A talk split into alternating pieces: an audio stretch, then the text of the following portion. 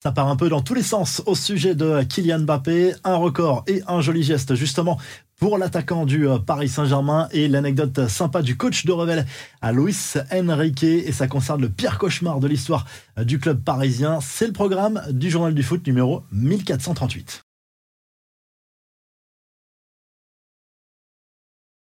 L'avenir de Kylian Mbappé risque de déchaîner les passions encore en 2024. D'ailleurs, depuis quelques heures, on a différents sons de cloche à propos du futur de l'attaquant du PSG et capitaine de l'équipe de France. Du côté de l'Espagne, on est persuadé qu'un accord est d'ores et déjà intervenu entre le Real Madrid et Kylian Mbappé. Du côté anglais, le Times notamment assure qu'un départ en première ligue est plus que jamais d'actualité. On sait que Liverpool en rêve notamment et dans les rangs parisiens. Au contraire, on est confiant au sujet d'une éventuelle prolongation de contrat de l'attaquant parisien dans les prochaines semaines, voire dans les prochains mois. En tout cas, une chose est sûre, le Real Madrid prépare bel et bien un mercato estival de folie et semble persuadé de pouvoir recruter à la fois Kylian Mbappé et Erling Haaland. D'ailleurs, il existe une clause dans le contrat de l'attaquant norvégien qui lui permet de partir contre un chèque de 100 millions d'euros hors Angleterre si c'est un club étranger qui le recrute en dehors de la Première Ligue et forcément le Real est à l'affût.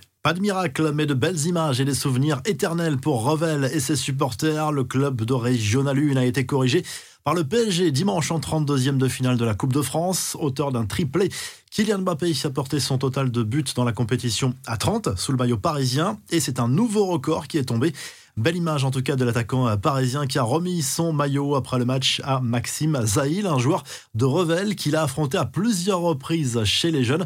On a vu aussi ce bel échange en espagnol entre Luis Enrique et l'entraîneur de Revel. Je suis fan de toi, j'étais à la remontada, a notamment confié l'entraîneur du club amateur à son homologue du PSG. Tirage au sort des 16e de finale de la Coupe de France ce lundi à partir de 19h. Voici l'ensemble des qualifiés. Il reste 15 clubs de Ligue 1. Le petit poussé, c'est Saint-Priest, équipe de National 3. Les infos en bref, le Brésil tient son nouveau sélectionneur, Dorival Junior. Le technicien de 61 ans vient de quitter son poste d'entraîneur de Sao Paulo pour prendre en charge à la Seleção qui a récemment vu la piste Ancelotti s'envoler. Il va succéder à Fernando Diniz qui assurait l'intérim. Un premier renfort au milieu de terrain pour l'OM, le club olympien, s'est mis d'accord avec le Besiktas Istanbul pour l'arrivée de Jean Onana en prêt avec option d'achat. C'est un joueur qui connaît bien la Ligue 1 après ses passages à Lens, Lille notamment. Du côté du PSG, côté départ, deux gros clubs s'intéressent au profil de Nordi Mukiele. Le Bayern a transmis une offre. La Juve est également sur le coup, mais le club parisien n'est pas forcément vendeur profondeur surtout après la blessure de Milan Skriniar.